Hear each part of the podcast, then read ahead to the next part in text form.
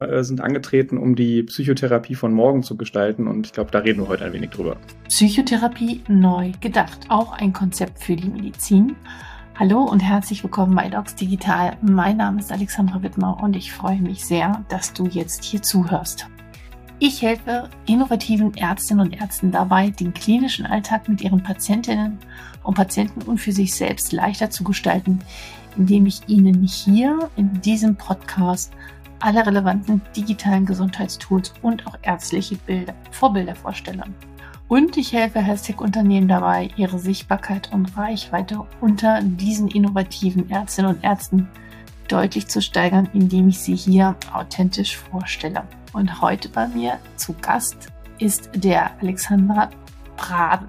Er ist Co-Founder und CEO von Illuna Health. Das ist eine innovative Plattform, die sich zum Ziel gemacht hat, Psychotherapie zu digitalisieren und sich an die Bedürfnisse von Patienten und Therapeuten anzupassen.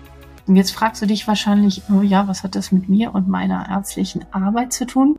Also einerseits kann es sein, dass du arbeitest, wo durchaus mal der ein oder andere Patient zu dir kommt und sagt, oh Gott, was soll ich denn machen? Dann ist das sicherlich eine interessante Möglichkeit, sich mal diesen Plattform anzusehen und vielleicht auch zu empfehlen. Und der andere Punkt ist auch, sich zu überlegen, was können wir von diesem Konzept, so wie sie es nutzen, bei Elona Health gegebenenfalls in die Medizin mit übernehmen. Also diese Kombination aus analogen und digitalen Herangehensweisen mit den Patienten, mit unseren Patienten. Ich bin sehr gespannt auf deine Meinung und jetzt erstmal viel Spaß mit Alexander. Hallo und herzlich willkommen bei Docs Digital. Mein Name ist Alexandra Wittmer und ich freue mich heute, den Alexander Braden bei mir zu Gast zu haben von Ilona Health. Hallo und herzlich willkommen, Alexander. Hallo Alexandra, freut mich hier zu sein. Alexander, stellst du dich bitte einmal den Zuhörern und Zuhörern und Zuschauerinnen und Zuschauer persönlich vor? Sehr gerne. Ich bin Alexander, ich bin 30 Jahre aus Düsseldorf und vom Hintergrund Betriebswirt und bin heute hier, weil ich Mitgründer und Geschäftsführer von Ilona Health bin. Wir äh, sind angetreten, um die Psychotherapie von morgen zu gestalten und ich glaube, da reden wir heute ein wenig drüber. Sehr, sehr spannend, ja. Du kommst, äh, hast einen ganz anderen Hintergrund. Wie kommst, dass du in die Psychotherapie-Szene eintauchst und die Psychotherapie angehen willst? Es ist ja ein sehr traditionelles, konservatives Feld. Ich darf das sagen. Ich bin als ärztliche Psychotherapeutin, würde ich behaupten, dass ich mich auch ein bisschen auskenne damit. Wie kommt's? Also, wie war der Weg dahin? Genau, also der Weg hat, glaube ich, viel auch mit meinem, persönlichen Werdegang zu tun. Ich bin schon recht lange selbstständig, unternehmerisch tätig. Mhm. Ich habe tatsächlich schon direkt nach der Schule im Grunde genommen das erste Startup gegründet. Damals schon mit Magnus und Leon, die heute auch wieder mit von der Partie sind, was mich sehr mhm. freut. In einem ganz anderen Bereich, da haben wir versucht, die Verwaltung in Deutschland ein bisschen mitzudigitalisieren und waren da viel im Anliegen- und Beschwerdemanagement. Eine Herausforderung 2012, 2013, wenn man sich anschaut, wo die Verwaltung heute steht. Und da aber schon früh gemerkt, dass ich an einer Sache arbeiten möchte, die ja wirklich was verändert, die irgendwo auch einen Sinn erfüllt. Und, und das hat mich eigentlich in den letzten Jahren immer begleitet. Ich habe dann im Rahmen einer, meiner Digitalagentur, die ich im Studium dann aufgebaut habe, einige Projekte im Gesundheitswesen schon begleiten dürfen und habe da festgestellt, dass ich dort einen Bereich vorfinde, ähm, wo ich vor allen Dingen mit Menschen zusammenarbeite, die sehr dafür brennen, was sie dort tun und ähm, das eben mhm. aus einem persönlichen, intrinsischen Motivation heraus machen. Das hat mich begeistert, weil das findet man nicht in vielen Industrien. Und so habe ich dann eigentlich im Zuge der Pandemie mir auch Felder angeschaut, wo wirklich hoher Bedarf ist. Ähm, ich habe damals mit der Agentur das erste Corona-Kontakttagebuch gelauncht. Das war so der erste große C quasi, damals noch in den Public Health Sektor rein. Und da dann auch ganz viele tolle Menschen rund um das Thema Wir versus Virus. Vielleicht erinnerst du dich dann noch dran. Das war ja damals ein recht großes Thema kennengelernt und so ganz viele Menschen, mit ganz vielen Menschen zusammengearbeitet und äh, dann eben auch gesehen, was da eigentlich in der Psychotherapie so passiert, weil ich das übers persönliche Umfeld mitbekommen habe ganz speziell durch Johanna, die eben auch heute Mitgründerin ist und die mir von vielen Problemen und Herausforderungen in der Psychotherapie berichtet hat. Mhm. Okay, und dann gab es dann irgendwann so einen Moment, wo ihr gesagt habt, wir gehen das jetzt an, oder wie war das? Vielleicht kannst du dann noch so ein bisschen Einblicke geben. Genau, also, also weil es ist ja schon mutig, ja. ne? Also ich muss sagen, ich, ich glaube fast, dass es äh, sogar gerade bei diesem Gebiet Leute von außen braucht, die nicht von Beginn an in diesem Feld sind, diesen Mut haben zu sagen, okay, wir gestalten das jetzt mal anders, als es bisher war. Wir lassen jetzt mal Freud und die KVT, die kognitive Verhaltenstherapie der 70er Jahre, nach Grave und all den Dingen und die dritte Welle hinter uns und wir machen es jetzt digital. Ganz neu. So. Aber was war dann der Moment, wo ihr gesagt habt, so, jetzt gründen wir das. Wir machen ja. das jetzt.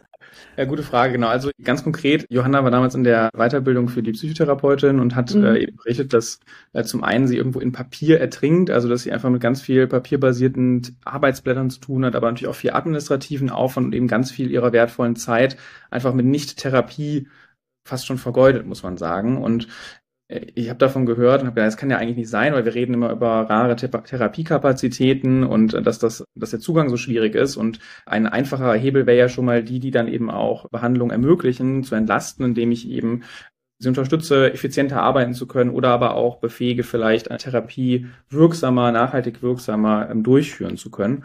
Ähm, weil sie hat auch berichtet, dass sie Patientinnen vor sich hat, denen es auch schwer gefallen ist, das, was eben in der Therapie besprochen wurde oder auch bearbeitet wurde, dann in den Alltag zu übertragen. Und das waren so zwei Knackpunkte, wo ich gedacht, naja, da müsste man ja eigentlich irgendwo ansetzen können, weil mhm. Verhaltensänderungen, das kennen wir selber, durch Apps funktioniert ja auch recht gut. Ja, also wir haben vielleicht schon mal irgendwie uns ans Wassertrinken erinnern lassen und das sind ja grundsätzlich recht einfache Mechanismen und uns tatsächlich erstmal ganz offen die Frage gestellt, kann man in dem Bereich etwas machen und, und auch digitalisieren und in dem Zeitpunkt oder zu der Zeit war gerade das DVG, digitale Versorgungsgesetz, im Grunde genommen kurz vor der Verabschiedung, wenn ich mich recht entsinne. Ähm, das war so im ja, Spätsommer 2020, also es war noch alles ganz frisch.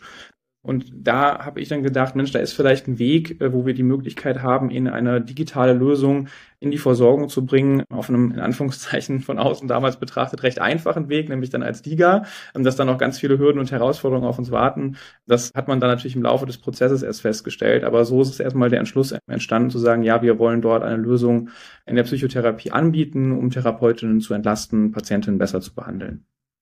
Wie entlastet ihr die Therapeuten jetzt konkret? Also das ist die erste Frage. Und die zweite Frage, äh, wie helft ihr den Patienten besser? Weil hier hören ja vielleicht auch ein paar Psychotherapeuten zu, aber äh, vorsätzlich sind es ja Ärztinnen und Ärzte und vielleicht hoffentlich sogar auch Ärztinnen und Ärzte, die Indikationen jeden Tag vor sich sitzen haben, die prinzipiell auch Elona äh, verschreiben könnten als DIGA. Aber eure DIGA ist ja nicht nur die DIGA, sondern es ist ja, so wie ich es verstanden habe, ein Blended Care Ansatz. Kannst du da so ein bisschen Licht ins Dunkle bringen? Gerne. Genau, also unser erstes Produkt ist im Grunde Elona Therapy. Also das sei mhm. mal dazu gesagt. Das ist äh, im Prinzip die Therapielösung für während der Therapie.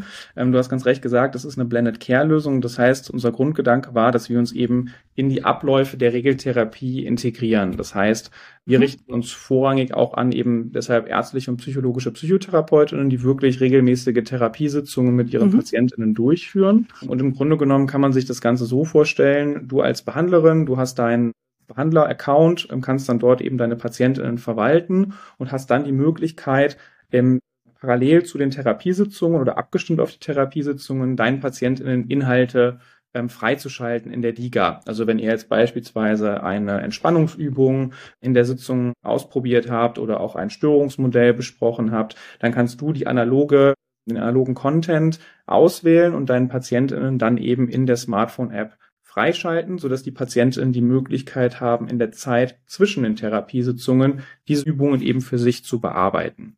Deshalb richten wir uns eben auch primär Psychotherapeutinnen, weil natürlich der Hausarzt oder die Hausärztin ja in der Regel keine Psychotherapiesitzungen durchführt.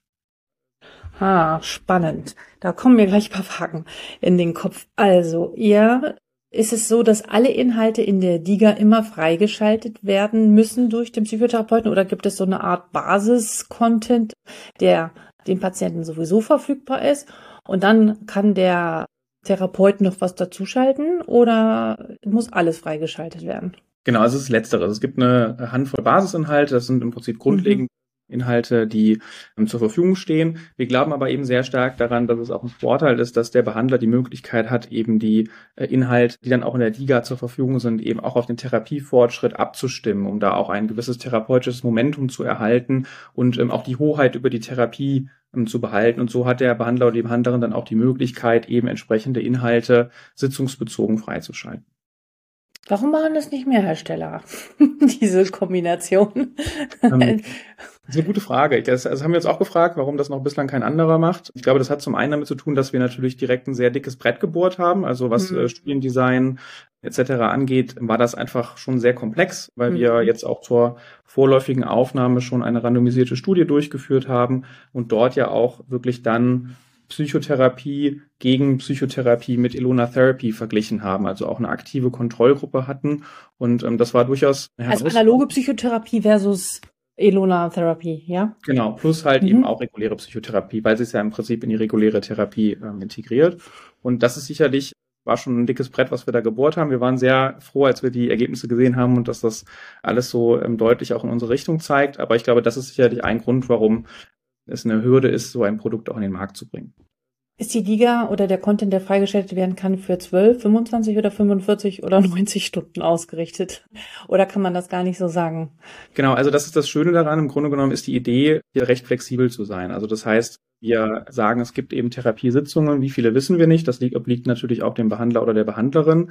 Und die Anwendung kann eben zu unterschiedlichen Zeitpunkten der Therapie auch eingeführt werden. Also wenn du jetzt mit einem Patienten beispielsweise in einer Kurzzeittherapie startest, dann kannst du natürlich wunderbar anfangen und eben im Grunde mit psychoedukativen Modellen arbeiten. Du kannst aber auch im späteren Therapieverlauf einsteigen, wenn es dann beispielsweise darum geht, Verhaltensaktivierung zu betreiben, für Depressionspatientinnen, also Wochenpläne, ähm, Tagesprotokolle etc. oder aber auch zur Rückfallprophylaxe. Also wir verstehen uns da eher als eine Art ja, Werkzeugkasten, der eben auch mhm, zu unterschiedlichen ja. Zeiten eingesetzt werden kann. Und wir sehen ja. auch jetzt schon, bei den Therapeuten und Therapeutinnen, die mit uns arbeiten, dass sich da auch unterschiedliche Behandlungsstile herauskristallisieren. Also mhm. Also je nachdem, wie ich therapeutisch arbeite, ähm, mhm. ähm, ist das Ganze vielleicht dann, wenn ich jetzt sehr verhaltenstherapeutisch manualbasiert arbeite, sehr wirklich aufeinander abgestimmt. Es gibt aber auch Therapeutinnen, die lassen dann vielleicht sogar so zwei Tracks nebenher laufen und haben dann einmal Inhalte, die sie in der App vorrangig dann eben freischalten und zur Verfügung stellen und haben dann aber vielleicht Zeit in der Therapiesitzung sich ganz anderen Themen zu widmen. Mhm.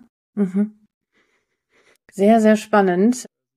Möchte da gern was zu ergänzen äh, aus meiner täglichen Liga-Erfahrung, wenn ich in der Ambulanz arbeite. Ich erlebe es nicht selten, dass Patienten, denen ich eine Liga freigestellt habe, ich will jetzt keine Indikation speziell nennen, aber es gibt ja auch ähm, viele Elemente von emotionsaktivierten Inhalten dort drin, um bestimmte Veränderungen hervorzurufen, weiter zu verarbeiten und so weiter. Und dann wird dann immer vorgesagt, wenn Sie sich nicht stabil genug fühlen, dann lassen Sie es bitte. Und naja gut, aber die fangen dann halt an und wir wissen es, wenn einmal getriggert ist, ja, wenn die Kaskade losgegangen ist, dann kann man den Trigger nicht mehr zurückholen. Und ich habe in letzter Zeit einige Patienten gehabt, denen das nicht gut getan hat, die mir dekompensiert sind durch diese Emotionsaktivierung. Und ich hätte, wenn ich die Möglichkeit gehabt hätte, es freizuschalten, das wäre viel besser gewesen. Dann hätte ich ganz klar gesagt, das passt jetzt an dieser Stelle nicht. Aber es ist halt einfach auch ein ganz anderes Konzept und ganz anderes Arbeiten, weil die Diga haben ja an sich den Auftrag, sozusagen Versorgungslücken zu schließen, weil wir gar nicht genug Leute haben. Darum bin ich auch sehr, sehr froh. Also das will ich gar nicht in Abrede stellen. Aber vielleicht muss man da einfach verschiedene Formen von Digas oder Ansätzen zulassen und auch noch nicht nur nach der Indikation gucken, sondern auch nach sonstigen Rahmenbedingungen. Die Frage ist nur, wie kriegen wir das alles unter einen Hut? Und die Ärztinnen und Ärzte haben da draußen nicht die Möglichkeit, geschweige die Zeit, immer die Module einzeln freizuschalten. Noch nicht. Was ist deine Meinung dazu? Also was glaubst du, wohin sich das entwickeln wird? Ja, spannende, spannende Diskussion, weil das natürlich auch ein paar Thesen betrifft, die wir so haben. Also wir sehen erstmal natürlich einen wahnsinnigen Vorteil, wie du gerade schon in dem Beispiel sehr schön erläutert hast, dass die Behandler oder Behandlerinnen eben auch die Möglichkeit haben, ähm, zu entscheiden, ist diese spezielle Übung ja. für den Patienten oder die Patientin überhaupt zu zum jetzigen Zeitpunkt geeignet. Das ist sicherlich ein Vorteil. Das geht aber natürlich auch damit einher, dass der Behandler, die Behandlerin auch mit unserer Lösung arbeiten möchte. Ja, das heißt, wir vergleichen das eben auch gerne mit dem Einsatz von vielleicht papierbasierten Arbeitsblättern oder Übungsblättern. Das ist ja, was, was in gerade der Verhaltenstherapie ähm, häufig zum Einsatz kommt, wo man ja auch Zeit hat, die man investieren muss in die Recherche der Arbeitsblätter, das Kopieren, das Erklären, das Aushändigen. Klar. Und das kann natürlich in unserem Falle ähm, alles die, die Liga übernehmen. Und, und der Therapeut kann auch sehen, was der Patient gemacht hat, oder? Genau, also man sieht, ob die Übung bearbeitet wurde und man kann aber nicht sehen, was jetzt in der Übung jeweils geschrieben wurde oder nicht, weil die App soll schon auch ein Safe Space für die Patientinnen sein. Also das soll dann, wenn es genauer besprochen werden soll, schon auch wieder in der Therapiesitzung besprochen werden. Ah, okay, okay, okay. Ähm, Spannend. Ähm, wo sich das Ganze hinentwickelt, also wir glauben erstmal, dass es total wichtig ist, dass man vielleicht den Therapeutinnen eine Plattform ermöglicht, auf der man eben alle ähm, relevanten Störungsbilder auch behandeln kann, weil wenn ich natürlich jetzt für jedes Störungsbild, was irgendwo so auftritt, immer mich wieder in eine neue Plattform, eine neue Anwendung reinarbeiten muss, dann kostet das auch sehr viel Zeit.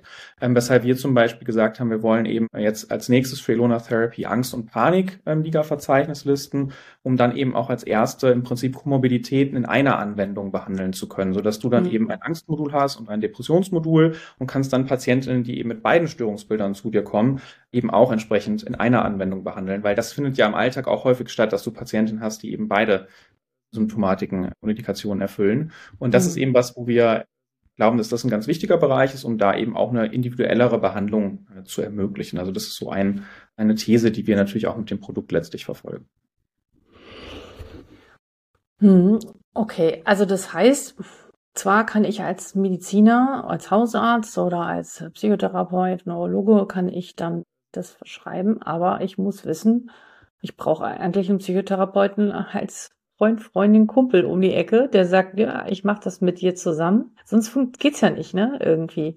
Genau, also das jetzige Produkt richtet sich gezielt im Prinzip an Patientinnen, die wirklich schon in Behandlung sind. Ja. Wir sehen aber natürlich auch, dass damit der Bedarf alleine nicht gedeckt ist. Also im Grunde genommen denken wir unsere Produkte entlang der Patient Journey und wir sind bewusst auch während der Therapie gestartet, weil eben vor der Therapie gab es jetzt ja auch schon eine ganze Reihe auch an Produkten und Lösungen. Wir wollten erstmal mhm. auf uns ein Alleinstellungsmerkmal schaffen, dass wir sagen, ja. Also wir verstehen uns selber sehr als Partner der Psychotherapie und mhm. wir glauben, dass wir eben durch diesen Ansatz auch das ganz gut äh, unterstreichen können. Das bekommen wir so auch als Feedback zurück. Also wir haben ja selber auch im Gründungsteam zwei Psychotherapeutinnen, also wir können ganz gut auch die Perspektive Klar aus der Versorgung einnehmen und ähm, das bekommen wir auch zurückgespiegelt. Aber wir sind zum Beispiel auch gerade dabei, ein Produkt vor der Therapie zu launchen, ah, ja. ähm, weil wir eben glauben, dass es da auch eine Versorgungslücke gibt zwischen Sprechstunde, Erstgespräch und dann wirklich Beginn der Regeltherapie und wir dort eben auch ansetzen wollen, um im Sinne eines Step-Care-Ansatzes dort auch eigentlich die Lücken zu schließen.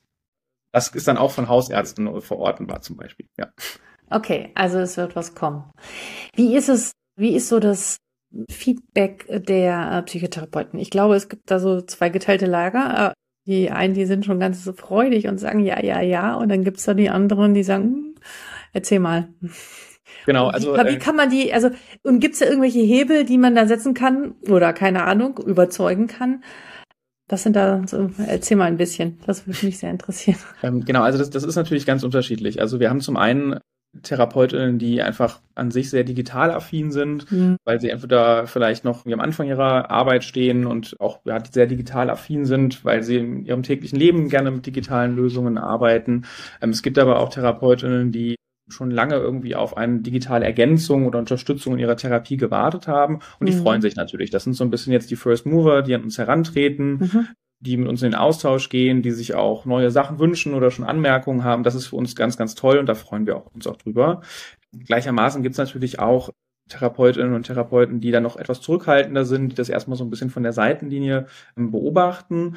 Aber das, was bislang an uns herangetreten ist an Therapeutinnen, die Gruppe, die ist sehr, sehr zufrieden und wir glauben, dass es am Ende auch eine Frage der Zeit ist, weil die meisten Therapeutinnen, mit denen wir auch reden, indem wir auch unser Produkt vorstellen, da stellen wir auch fest, das Konzept DIGA allgemein ist erstmal auch noch neu.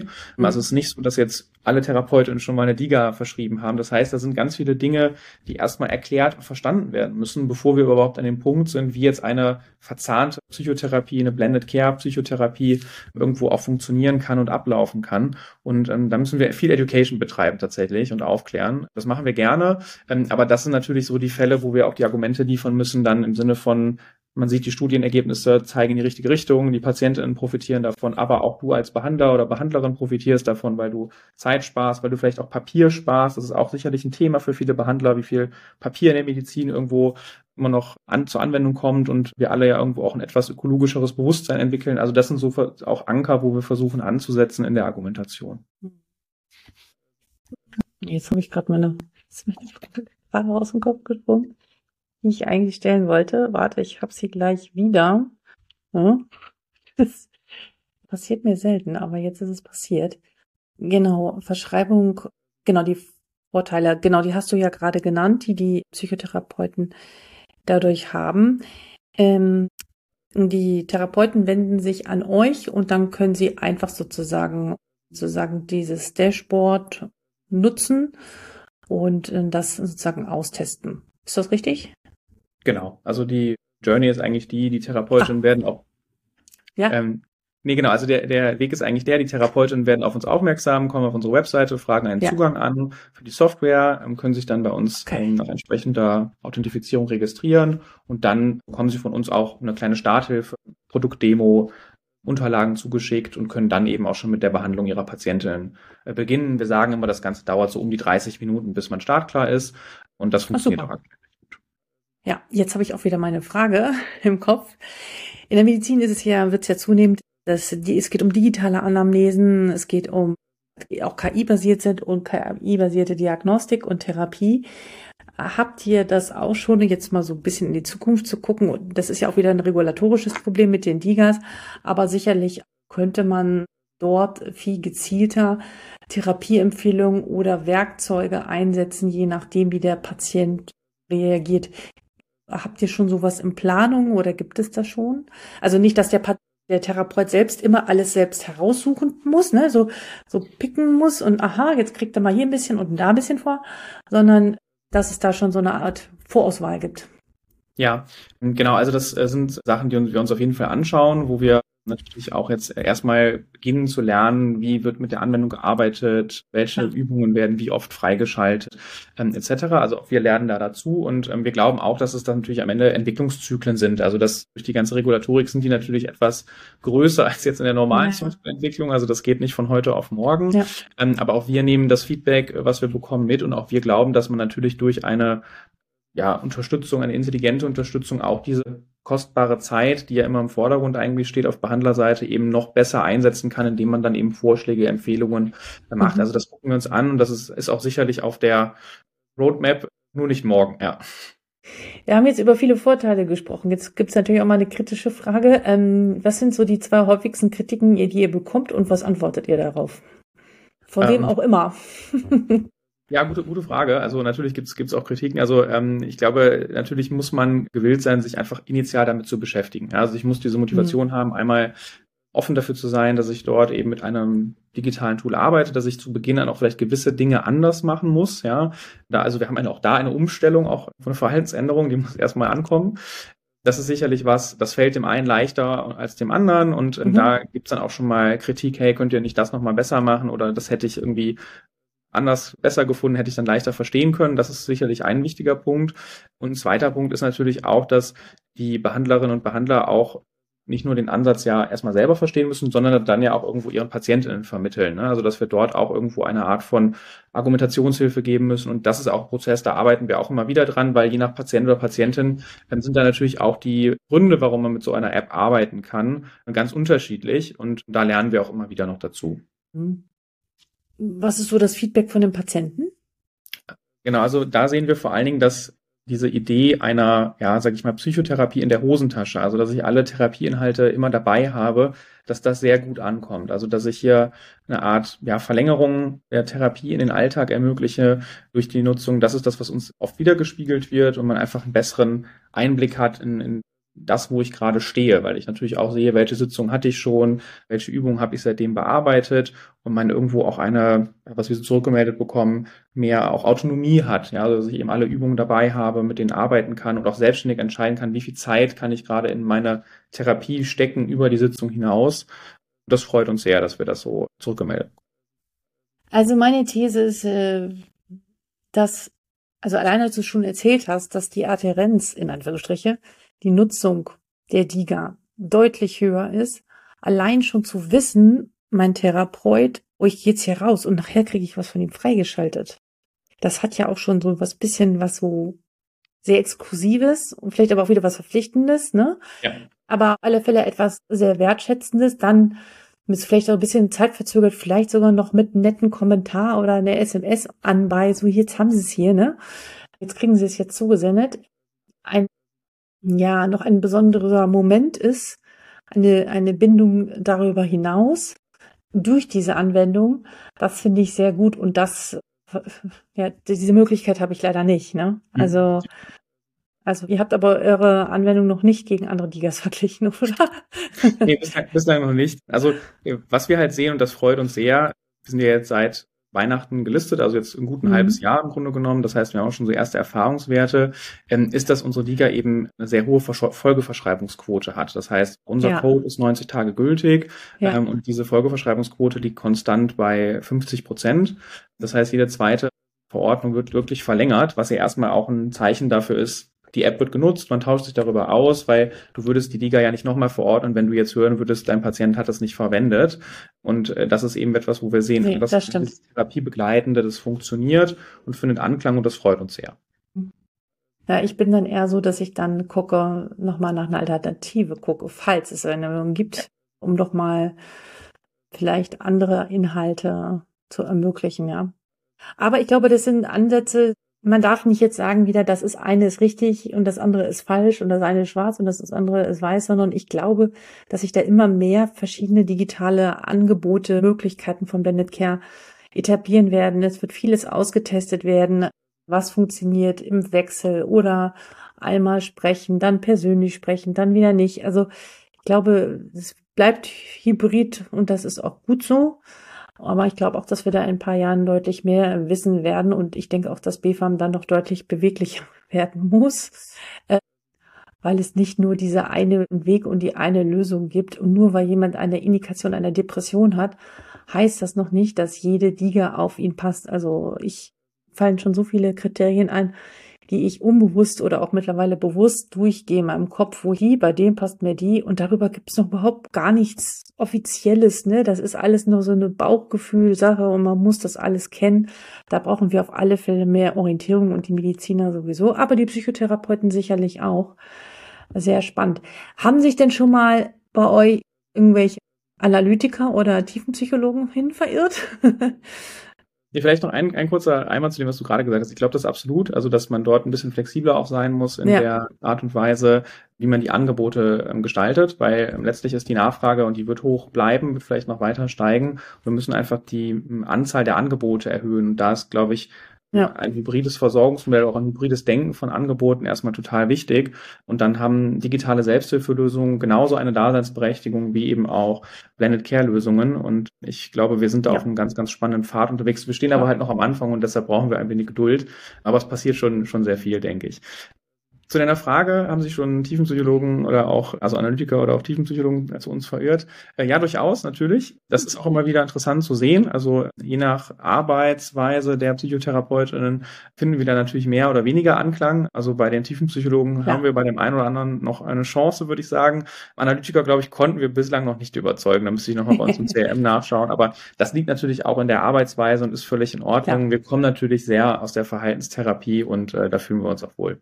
Ja, Therapie ist nicht gleich Therapie und es ist, ja, divers. Wo will denn Ilona so in, was ist in fünf Jahren stehen? Vielleicht kannst du das ja noch ein bisschen verraten. Was ist so eure Vision? Ja, also zum einen wollen wir unsere Mission, Therapeuten eben zu befähigen, mehr Patienten besser zu behandeln, äh, treu bleiben. Also wir verstehen uns da sehr stark als Partner der Psychotherapie und wollen entlang eigentlich dieser mhm. Patient Journey Lösungen weiterentwickeln, also natürlich unsere Produkte verbessern, Indikationen erweitern, entlang der Journey vor, während und nach der Therapie auch sicherlich unser Produktportfolio erweitern, vielleicht noch weiter entlasten. Also wo mhm. sind Möglichkeiten, da noch Zeit einzusparen, wenn wir irgendwie in Richtung Dokumentation oder ähnliche Themen denken, da gibt es ganz, ganz viele Bereiche, wo wir auch noch Verbesserungspotenzial sehen, was dann auch dazu führen kann, dass man eben mehr Möglichkeiten hat und auch hier wieder wertvolle Zeit einsparen kann. Und das wollen wir jetzt in Deutschland erstmal tun, aber wir sehen natürlich auch, was in anderen Ländern so passiert und äh, halten uns das auch, also schließen das auch nicht aus, sagen wir mal so. Ich glaube, ich habe das vor kurzem mal LinkedIn gepostet, dass jetzt, ich weiß nicht, war das Amazon oder so, jetzt wieder auch eine neue Software gelauncht hat. Also, das während, oder nee, das war nicht, das war in der New York Times ein Artikel, dass es irgendwelche Software gibt, jetzt für Ärzte, wenn die Anamnesen machen mit Patienten, dass sie einfach das mitlaufen lassen, aufnehmen und die KI sozusagen daraus etwas generiert. Und ich denke, wenn sozusagen alle zustimmen, sowohl der Therapeut als auch der Patient, früher oder später in diesem Bereich genauso kommen wird. Da wird sich keiner mehr hinsetzen und das handschriftlich da in eine Akte tippen, oder? Ja, absolut. Also ich glaube, das ist so zwei Ebenen. Das eine ist natürlich das, was Thera also technisch möglich ist. Da sind wir, glaube ich, gerade an einem ganz spannenden Punkt, wo sich mhm. ja auch ganz viele neue Anwendungsfälle ähm, auftun. Dann haben wir sicherlich noch die Akzeptanzebene, die ja immer irgendwo Klar. auch braucht, ähm, wo man auch Argumente Klar. liefern muss. Und das müssen wir sicherlich ernst nehmen. Ähm, aber ich sehe auch in einer fernen Zukunft immer mehr natürlich solche Lösungen am Horizont, und wenn die Vorteile überwiegen und das Ganze sicher ausgestaltet werden kann, dann bin ich auch guter Dinge, dass solche Anwendungen ihren Einzug in die Versorgung finden. Ja, also wenn der Mann relativ schnell merkt, boah, das geht wirklich schnell und das ist wirklich eine Entlastung und die KI-Systeme auf die Psychotherapeutensprache trainiert sind und wissen, okay, das ist wirklich jetzt relevant, das kann ich, das sollte ich aufschreiben, glaube ich auch, dass sie das nutzen werden. Ja. Also es ist aber, wie gesagt, alles eine Change-Prozess und wir sind drin. Sehr, sehr spannend. Gibt es zum Schluss noch ein Buch oder ein Roman, den du gelesen hast, der dich nachhaltig im bisherigen Leben beeinflusst hat oder beeindruckt hat? Ja, wir haben heute sehr viel über Zeit gesprochen und ähm, tatsächlich äh, habe ich ein Buch vor kurzem gelesen, das fand ich sehr toll, und zwar Buy Back Your Time von Dan Martell. Ähm, da geht es sehr stark um, wie ich als Gründer, Geschäftsinhaber eben mit meiner Zeit umgehe, wie ich damit haushalten kann und war sehr lehrreich zu lesen und äh, viele praktische Tipps, die man, glaube ich, auch einsetzen kann. Und das Buch kann ich nur weiterempfehlen. Ja, jetzt musst du wenigstens einen Tipp verraten, den du daraus gezogen hast. ähm, ich glaube, ein Tipp war, dass man zunächst einmal sich bewusster wird, wo, wie gehe ich aktuell eigentlich in meiner Zeit um, was sind vielleicht Aufgaben, die ich mache, die ich gar nicht machen müsste und noch ein besseres Bewusstsein dafür zu bekommen, was man eben vielleicht auch auslagern und, und anderen Kollegen oder Kolleginnen mitgeben kann, man neigt ja doch dazu, auch schnell den ganzen Tag Termine zu haben und sich dann auch mal zu fragen, brauche ich diesen Termin eigentlich? Also da auch erstmal in eine persönliche Analyse zu gehen, wie, wie man mit seiner Zeit umgeht. Das war ein ganz wichtiger Tipp, nochmal das ins Gedächtnis zu rufen. Und äh, das war, glaube ich, was, was viele nutzen können und mitnehmen können. Ja. ja. Vielen, vielen Dank. Lieber Alexander, es war sehr, sehr spannend. Ich hoffe, dass die Zuhörerinnen und Zuhörer und Zuschauerinnen und Zuschauer auch was daraus mitnehmen konnten. Und wir Mediziner warten auf die weiteren digitalen Lösungen von euch. Und ich wünsche euch für Luna alles, alles Gute. Und ich bin mir sicher, dass ihr noch in Zukunft auch sehr viel gebraucht werden werdet. Ganz vielen Dank, Alexander. Dankeschön. Vielen Dank für deine Zeit und dein Interesse. Du bist jetzt bis jetzt dabei geblieben. Das zeigt mir, das ist ein für dich relevantes Thema, was ist denn für dich relevant? Schreib mir gerne unter info@docsdigital.de und ich werde dir garantiert antworten. Ich freue mich über jede einzelne Nachricht und es werden immer mehr und das macht mich sehr, sehr glücklich. Darüber hinaus macht es mich glücklich, wenn du mir eine wunderbare Bewertung bei Apple Podcast oder Spotify hinterlässt, damit noch mehr Kolleginnen und Kollegen von diesem Podcast im Auto unterwegs immer sie es hören beim Sport oder einfach nur auf dem Sofa profitieren können. In diesem Sinne wünsche ich dir, wo immer du auch bist, alles Gute und bis bald, Alexandra.